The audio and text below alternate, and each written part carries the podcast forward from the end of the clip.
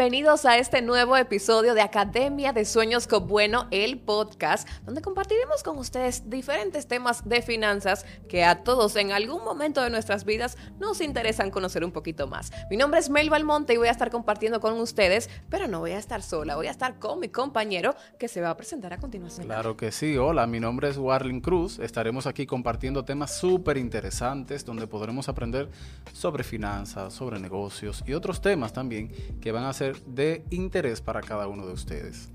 Así es, Warling, y no solo estamos aquí en el podcast, sino que estamos con contenido para ustedes en todas partes, en Instagram, en también Facebook y en YouTube, pero también tenemos nuestra página web www.cobueno.com.do o sea que donde quiera que pongas Cobueno, ahí estaremos para ofrecerte la información que necesitas. Warling, hoy de qué vamos a hablar. Para este podcast en especial, decidimos invitar a Nicolás Guillén.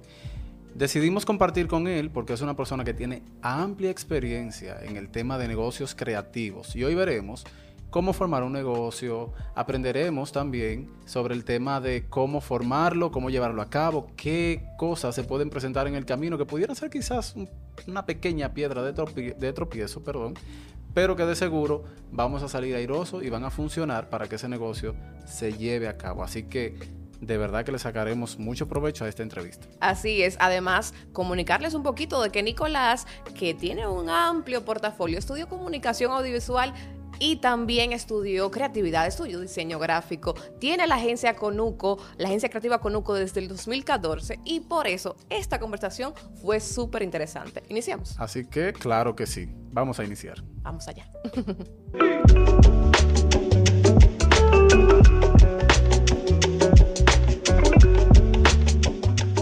como ya escucharon en la intro, aquí estamos en este capítulo de Academia de Sueños, el podcast, donde tendremos un invitado especial que nos va a ilustrar un poquito en el tema de los negocios creativos. Mi nombre es Mel Balmonte, pero no voy a estar haciendo esta entrevista sola, voy a estar con mi querido compañero Warling.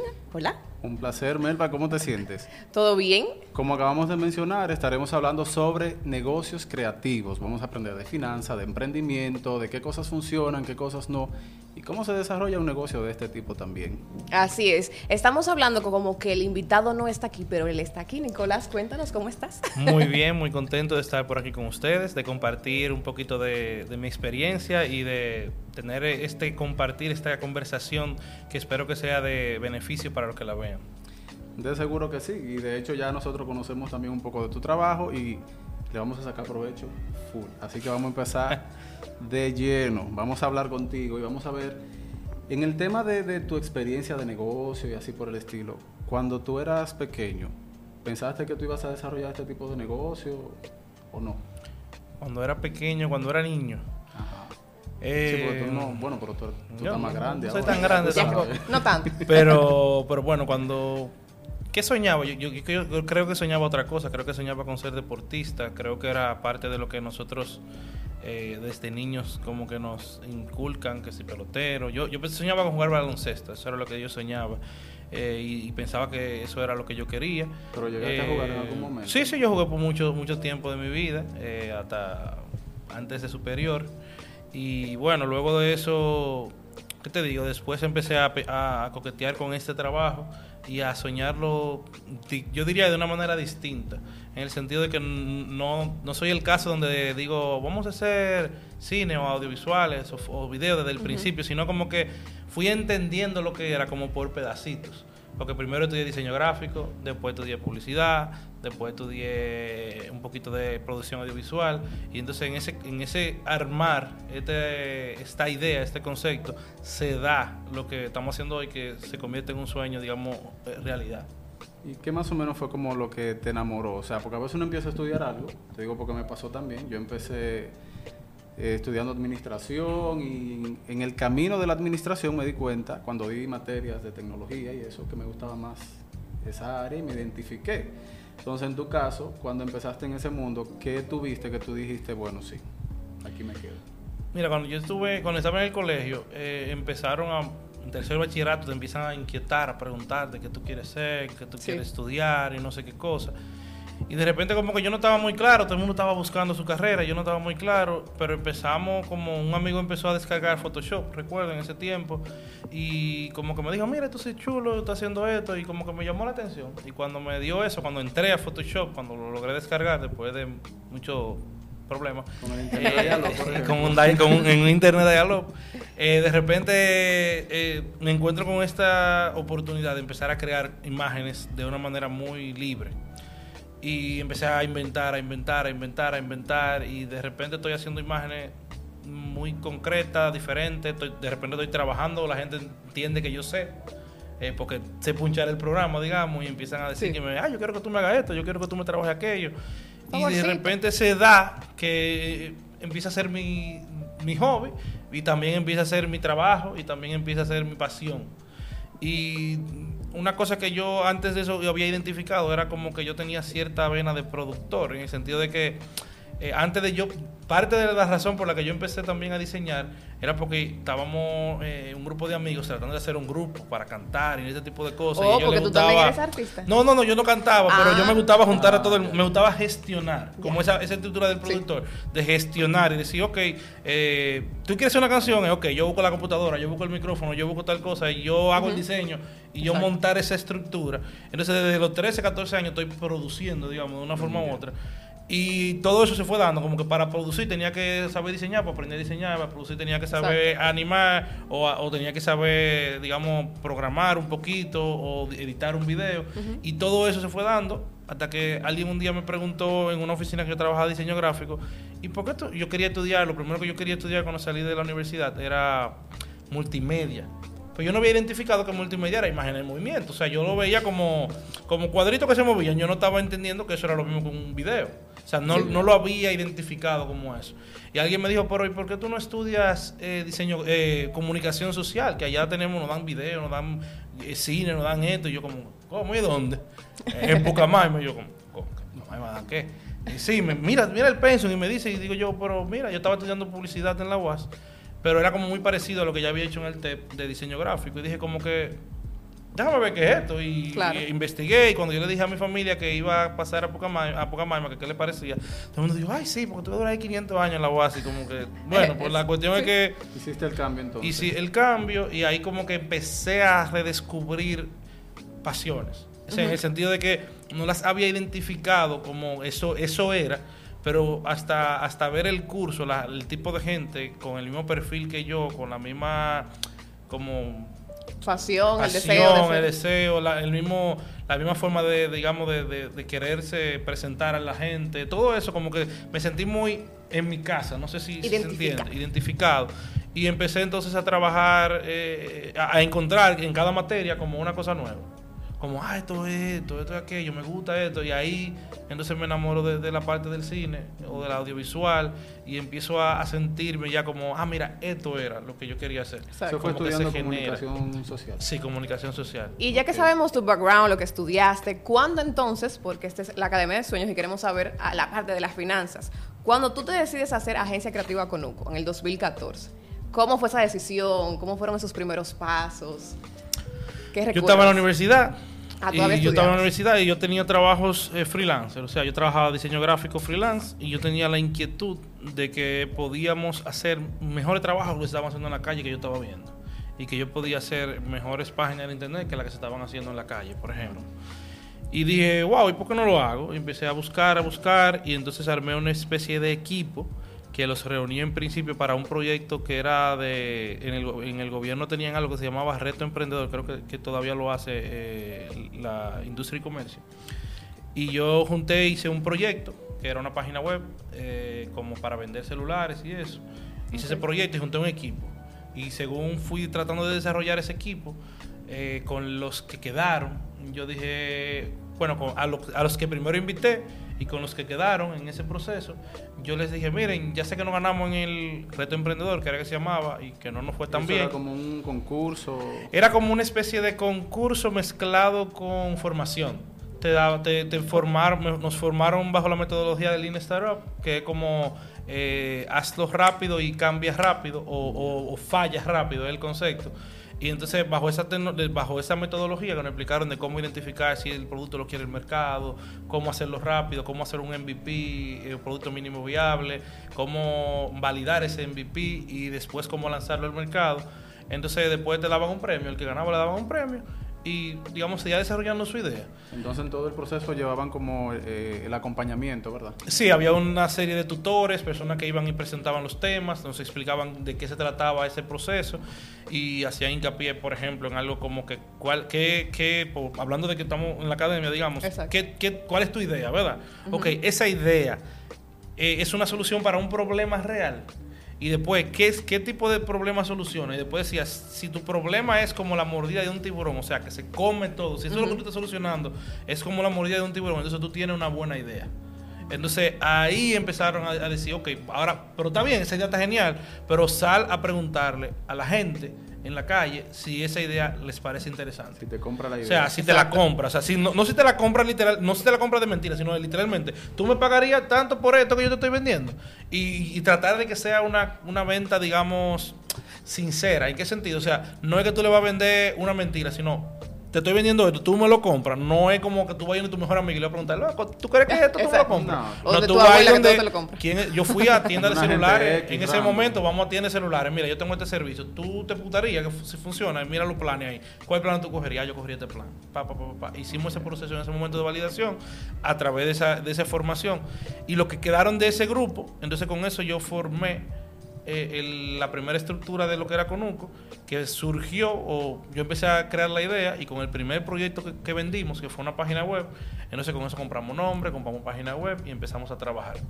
Eh, me acuerdo que el proceso con el logo fue como que yo no tenía logo, estaba trabajando, me llaman Conuco, todo y lo que sea, y me llaman para una para un trabajo y me dicen, mira, yo te voy a, si tú me haces trabajo, que era unos juegos provinciales que había, el hacer el flyer de los juegos provinciales y trabajar las redes sociales, yo hice todo ese trabajo y no tenían. Me dijeron, mira, te podemos pagar tanto y lo otro te lo vamos a hacer de. de, como si tú fuera, eh, ¿cómo se llama? Patrocinador. Patrocinador. Ah, te van a pagar una parte y lo otro va a ser patrocinio. Tú me mandas tu logo y lo ponemos en la ficha. Y cuando yo estoy haciendo la ficha, yo veo todos los logos, acero estrella, que sé yo quién, todas las marcas grandes. y yo digo, yo no ni logo tengo, déjame empezar ahora mismo antes de entregar esto. Y yo, ah, sí, yo lo pongo el logo, no te preocupes. Y en esa misma mañana hice mi logo, me senté a hacerlo y lo subí para ponerlo al lado de todas esas marcas que estaban ahí, que eran las marcas más importantes del país. Y empezamos por esa, de esa manera. Y esa fue la manera en que empezamos. y una pregunta curiosa, ¿ese es, el mismo, ¿ese es el mismo logo que tú tienes Sí, claro, sí, ese es el mismo logo hasta el día de hoy. Ah, Pero mira qué interesante, Melba. El, creativo no tenía logo. Exacto. Él estaba trabajando para otros, era, en ese momento. Y Nicolás, entonces... Eh, Ok, iniciaron ese eh, Conuco, pero entonces en el caso de ustedes no hubo una inversión para hacer Conuco. Ustedes trabajaron, lo producieron e iniciaron. esto ha sido un trabajo que siempre ha sido así. Nosotros hemos ido, digamos, como que auto invirtiendo lo que... O sea, te puedo decir que empecé con cero pesos, cero centavos, solamente con trabajo. Y todo el equipo con la disposición de que en algún momento íbamos a ganar dinero de eso. O sea, tú no recibiste una herencia. No, no, no recibí Lamentablemente. Nada. nada, nada, parecido a una herencia. Entonces, eh, no, teníamos, no, literalmente, siendo sincero, mira, yo tenía la idea, el deseo de hacerlo, eh, la convicción de que íbamos a poder hacer un buen trabajo y a partir de ahí empezamos a crear, crear eh, digamos, buscar las oportunidades de gente que nos, nos diera el chance eh, como ya tenía una base de, de, freelance, había algunos clientes que yo les decía, mira, ya ahora soy una empresa, te puedo presentar esto. Y empezar a presentar. Claro, ya yo venía con un background, no estaban contratando a, a nadie, pues, o sea, no estaban contratando a una gente que salió de la nada, sino que ya yo tengo clientes. Lo que pasa es que lo que me podían pagar esos clientes en ese momento no era una cosa de que, yo guardaba dinero. Era como que, bueno, me, me, entraron este dinerito, pues eso es mío, porque soy yo solo que lo estoy trabajando y con eso estoy sobreviviendo, digamos. Entonces, a la hora de entrar a una empresa, empiezan como las cosas a cambiar y a necesitar más cosas y más cosas para funcionar. Y también hay que empezar a, aprender y a entender eso. Exacto. Y si lo vemos, por ejemplo, el día de hoy, sabemos que, como mencionó Melba, iniciaste en el 2014, eh, has ido desarrollando las ideas. Si lo comparamos con ese inicio, al día de hoy, ¿a qué te dedicas en realidad? O sea, ¿qué está trabajando tu empresa hoy día? mi empresa. Mira, en, el inicio la idea era que pudiéramos generar identidades corporativas fuertes y que pudiéramos, y, digamos, hacer páginas web que fueran acorde a esas identidades. Esa era la primera, eh, era como muy visual todo el primer concepto, porque era lo que yo me especializaba y era lo que más fácil podía responsabilizarme, porque era muy mía esa responsabilidad. Pero hoy en día la idea de trabajar la identidad solamente visual ya no es funcional, sino que trabajamos la identidad eh, general de la empresa. O sea, donde estamos, estamos creando tono de la marca, estamos creando eh, el discurso de la marca, estamos creando, estamos buscando objetivos con la marca, objetivos de venta, literalmente, a dónde quiero llegar con, con mi marca, cuál es el público que yo le quiero comunicar. Y estamos haciendo, digamos, como que estrategias eh, que responden a la omnicanalidad. O sea, estoy en televisión, estoy en redes, estoy en prensa, eh, estoy en el radio. No estamos diciendo, no, no somos 100% digital, aunque tenemos una esencia muy digital.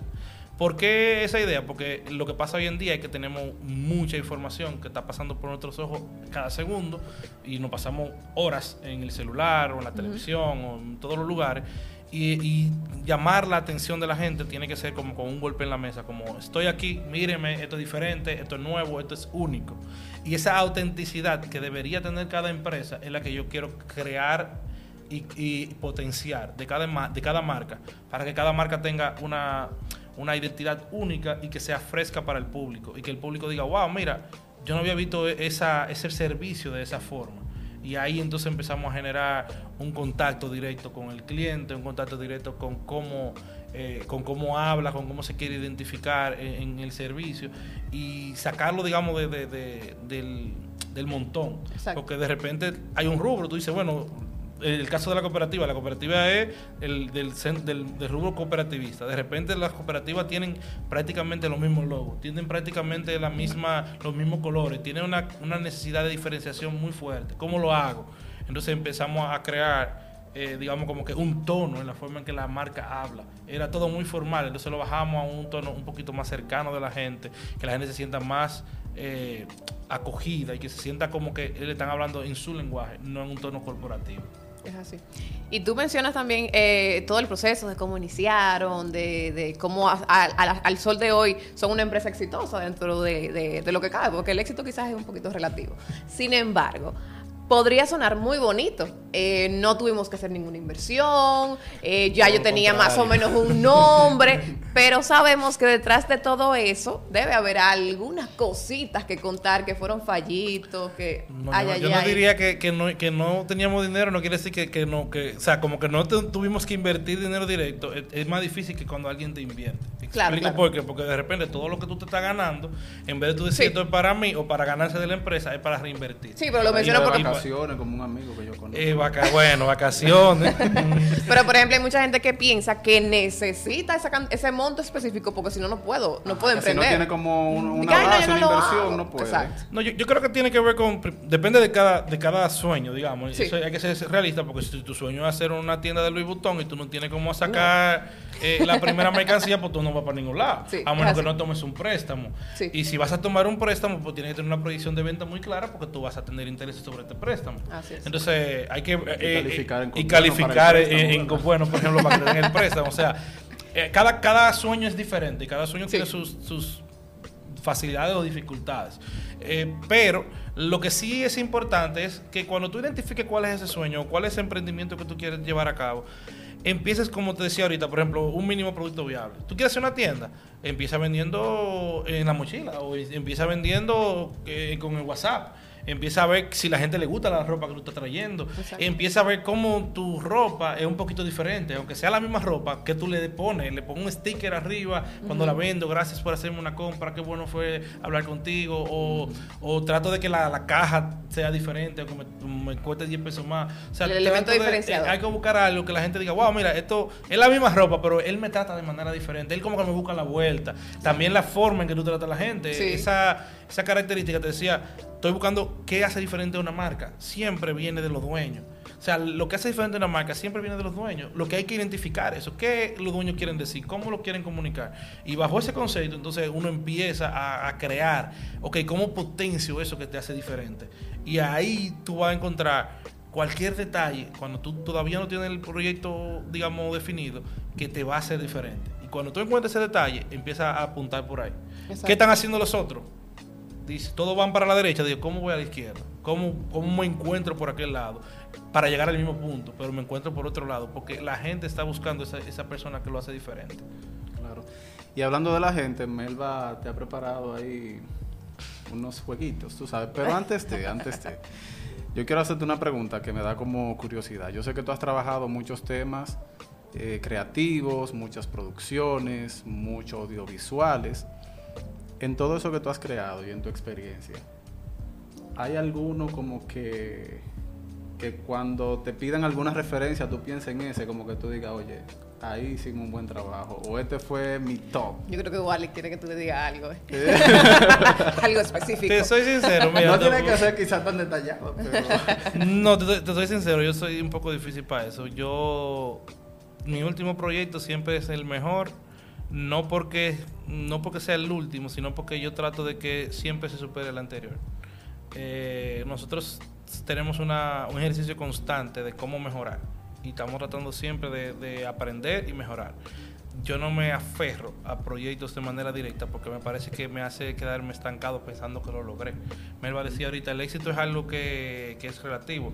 Yo me siento exitoso en tanto que puedo hacer lo que me gusta, pero no porque tengo quizá todo lo que para otra persona ser, ser exitoso Sí. eh, refleje. Quizá para mucha gente el éxito se mide en económico, en una estructura económica.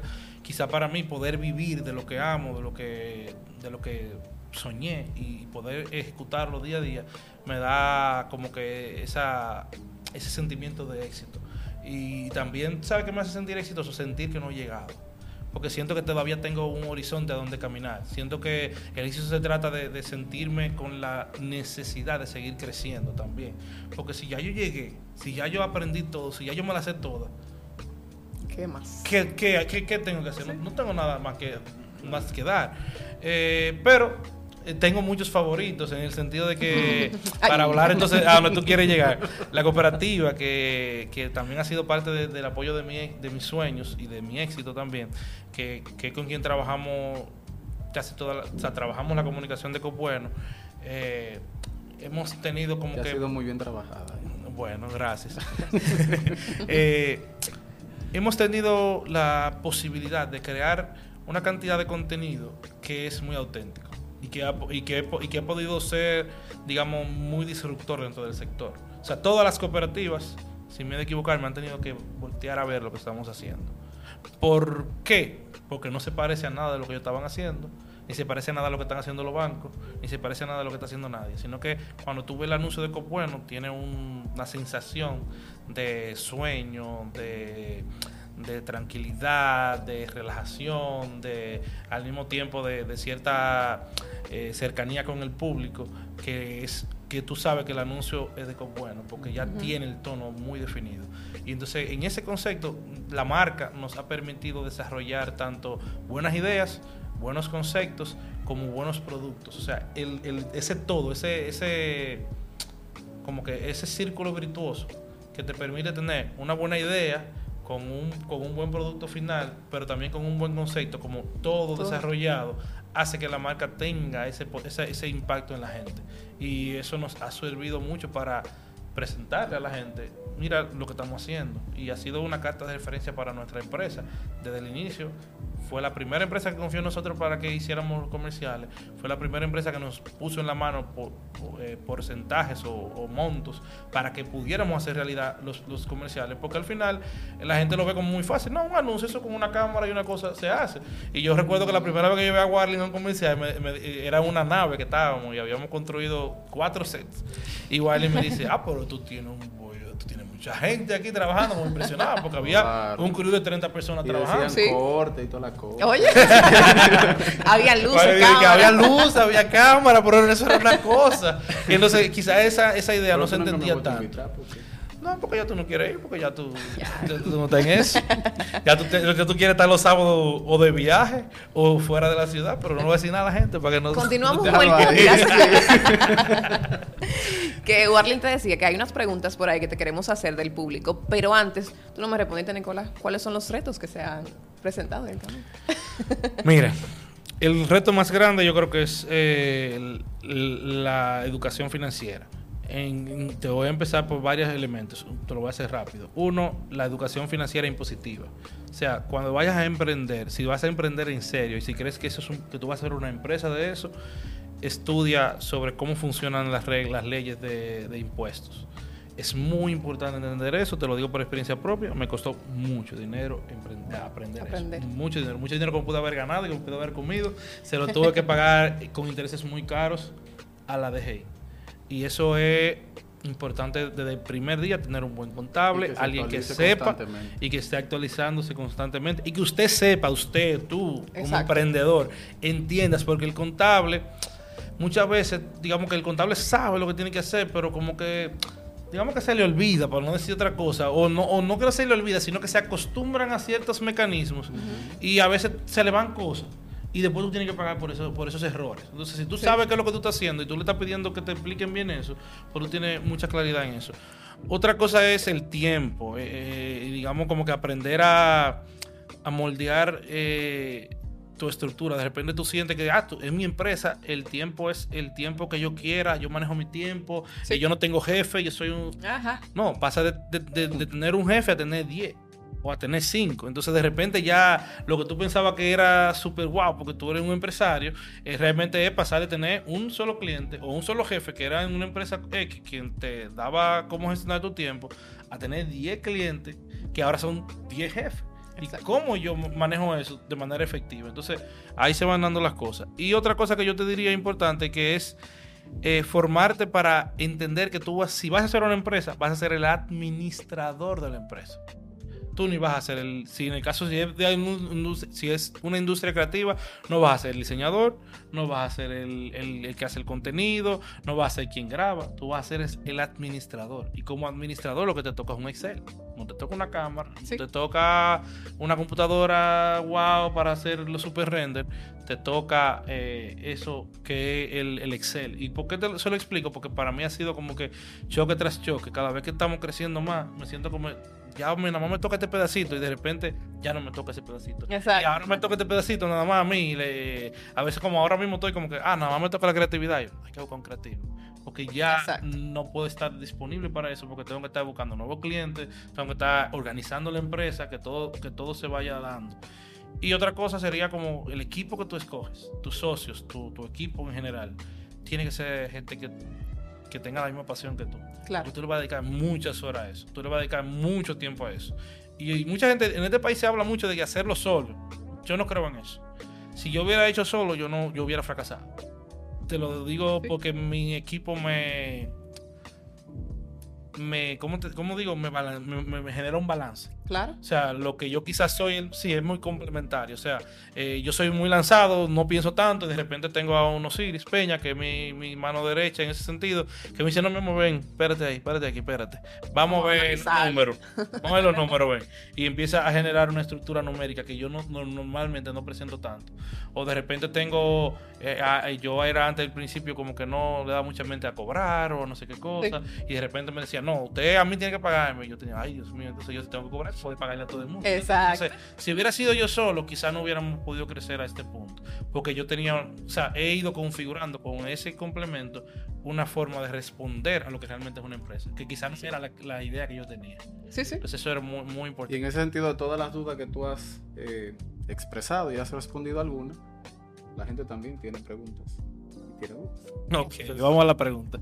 Vamos a la pregunta con la gente. Entonces, Melbar, hacemos primero el. No, la pregunta, vamos a escucharla. Ah, tenemos un tercer primero. locutor por aquí que Vamos nos va a hacer una pregunta. Vamos a ver qué será lo que tienen que preguntarle a Nicolás. Adelante.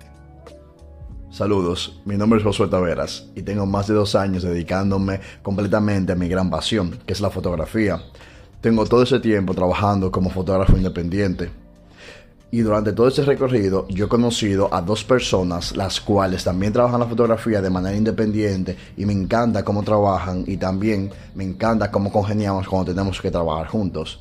Nosotros nos solemos reunir habitualmente y en una de esas reuniones decidimos y nos propusimos formalizarnos más y así crear un estudio. Un estudio en el cual se van a ofrecer los servicios de sesiones fotográficas y revelado de fotografías. Pero siendo honestos, yo no soy tan experto en el tema de las finanzas y me gustaría saber cómo yo debo manejar las deudas y las ganancias cuando yo tengo una sociedad, cuando yo tengo socios. Entonces, para mí eso es muy importante debido a que yo considero que la unión es a la fuerza y para no errar en el camino, me gustaría saber, como le había dicho antes, cómo se manejan esas ganancias y esas deudas cuando llegan a la empresa. Bueno, Fuerte. eh, te diría primero, primero, eh, pasar de ser una persona que trabaja independiente a trabajar con un equipo donde van a haber nuevos gastos, eh, com- complejiza todo. Eh, me explico. De repente yo estaba en mi casa, donde yo hacía mi trabajo, y yo podía tener un precio muy básico porque yo estaba con mi computadora y lo que sea que entrara era mío. Sí. Pero de repente tú dices, vamos a tener un estudio. Entonces el estudio va a que alquilar un lugar. Vamos a poner que en el mejor de los casos, tu mamá te preste una, un Una habitación. espacio, una habitación de tu casa para hacer el estudio. Igual, aunque sea tu mamá, tú tienes que buscar la manera de que si tú estás ganando dinero de ahí, tú le puedas beneficiar con algo a ella, porque es lo justo. Claro. Y si tú no se lo das de una vez, en algún momento tendrás que da- darle algo, porque va a ser un, un espacio donde va a estar viniendo gente, donde está un Se movimiento. supone que está produciendo Y que dinero. ta- exactamente, y se supone que va a producir dinero. Otra cosa que él dice, ¿cómo me organizo con mi equipo?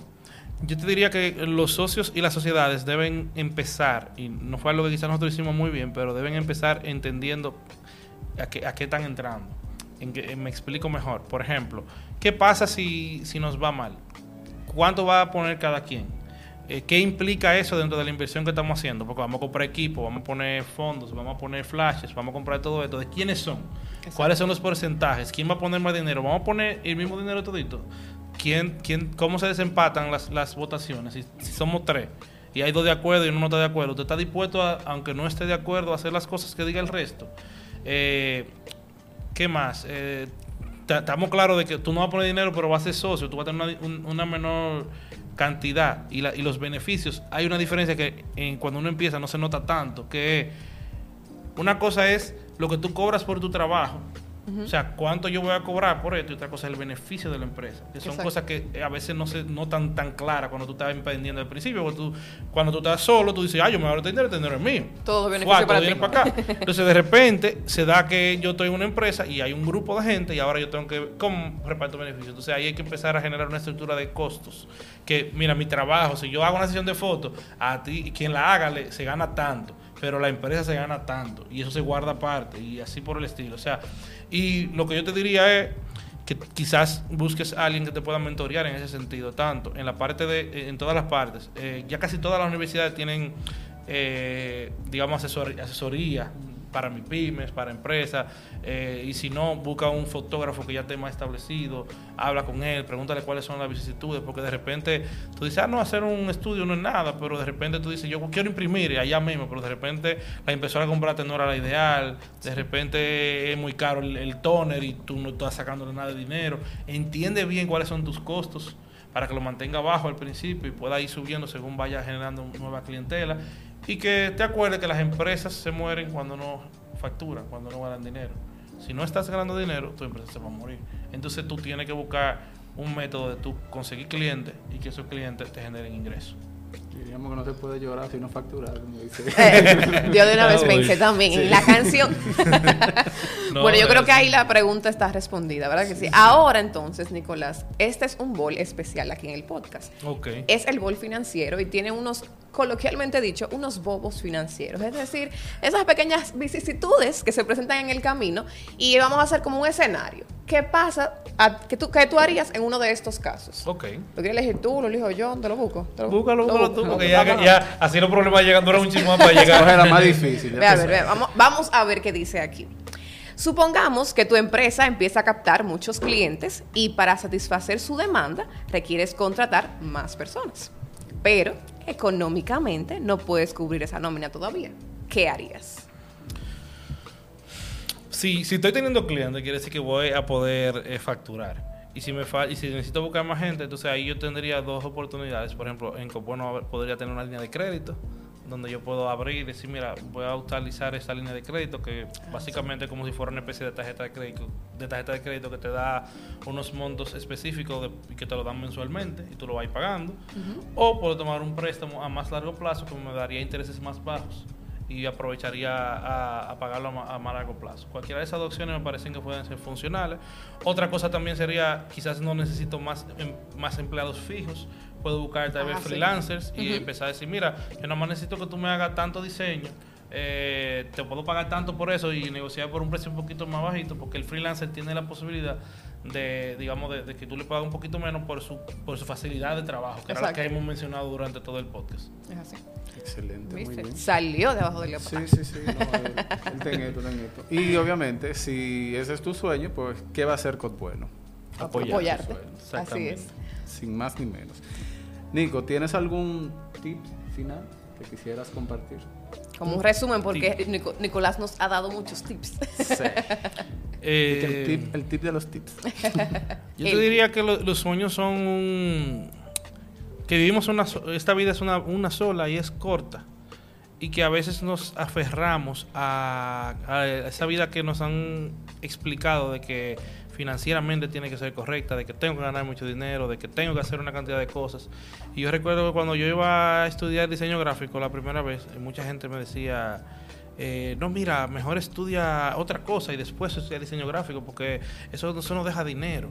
Eso no es, eso no es, tú no vas a hacer nada con eso, tú no vas a poder llegar a ningún lado. Y al final eh, yo dije, no, yo quiero estudiar eso, eso es lo que me gusta, yo voy a estudiar eso. Y después, si yo quiero estudiar otra cosa porque no me da, que de hecho yo no estudié otra cosa porque no me daba, sino porque quería seguir aprendiendo. Exacto. Pero inmediatamente yo salí, recuerdo que mi cuñada, que era quien más me decía eso, estaba trabajando y yo estaba ganando más que ella, inmediatamente me gradué. Entonces al final era como que, mira, no era tan difícil como se pensaba. Sí. No estoy diciendo que eso va a ser el caso. Yo lo que quiero decir es que si tú tienes un sueño, trabaja y tírate muy fuerte sobre él, porque te va a dar la oportunidad de luchar con más ganas. Porque si tú tienes que levantarte todos los días a un lugar donde tú no quieres ir, y que es fuerte. estás cansado y que tú no quieres saber de ese lugar, es muy triste, como dicen. Es Empieza el lunes pensando que sea viernes. Exacto, Las y- 8, que lleguen las 5. Y, y qué sé yo, de repente tú, tú tienes que, cuando tú estás en una empresa como tuya o un emprendimiento, de repente tú estás haciendo de todo a, a cualquier hora, en la noche, en la mañana, Sí. y tú no sientes que estás trabajando, tú estás súper feliz. Pero si tú estás en un trabajo que te tienen obligado hasta las 8 de la noche, porque el jefe dice que te toca quedarte a ti, Ay. eso es muy triste. Y te compro una pizza de que para ponerte, para ponerte feliz. Exacto. Y que traje No pizza, y yo pizza. no quiero, yo quiero ir a mi casa. Hoy yo vi un, un- meme de que cuando tú eres el empleado que da todo, que cumple, que sé yo qué, de que el premio de la empresa, un, Una termo, un Ah, termo. un termo con el logo de la empresa. Ah, entonces. pero, pero un termo bueno. Warly, yo no sé qué tú piensas, pero yo creo que de este podcast con Nicolás podríamos tener parte 2, parte 3, parte 4, porque es como que bastante, ¿verdad? Demasiado, realmente. Nos ha sido muy, muy fructífero, entiendo Así yo, es. Y hemos sacado muy buena información, pero... Todo tiene que terminar. sí, hemos llegado al final de este episodio de la Academia de Sueños de Cod Bueno, el podcast. Y realmente ha sido un honor haber compartido con Nicolás, haber aprendido de su experiencia y sé que ustedes también han aprendido muchísimo con él. ¿Qué te pareció a ti, Melba? No, encantada e incluso inspirada, como todo eso, todos esos datos y esa experiencia de cómo él inició y de cómo y de cómo lo podemos ver en el día de hoy. O sea que muchísimas gracias, Nicolás, por compartir con nosotros. Gracias por la invitación, gracias por, por tenerme aquí con ustedes y, y nada, eh, a la gente que no tenga miedo, que no lo piense tanto, pero que lo piense mucho. Ok. bueno, con esa dualidad despedimos el podcast de hoy. bye bye.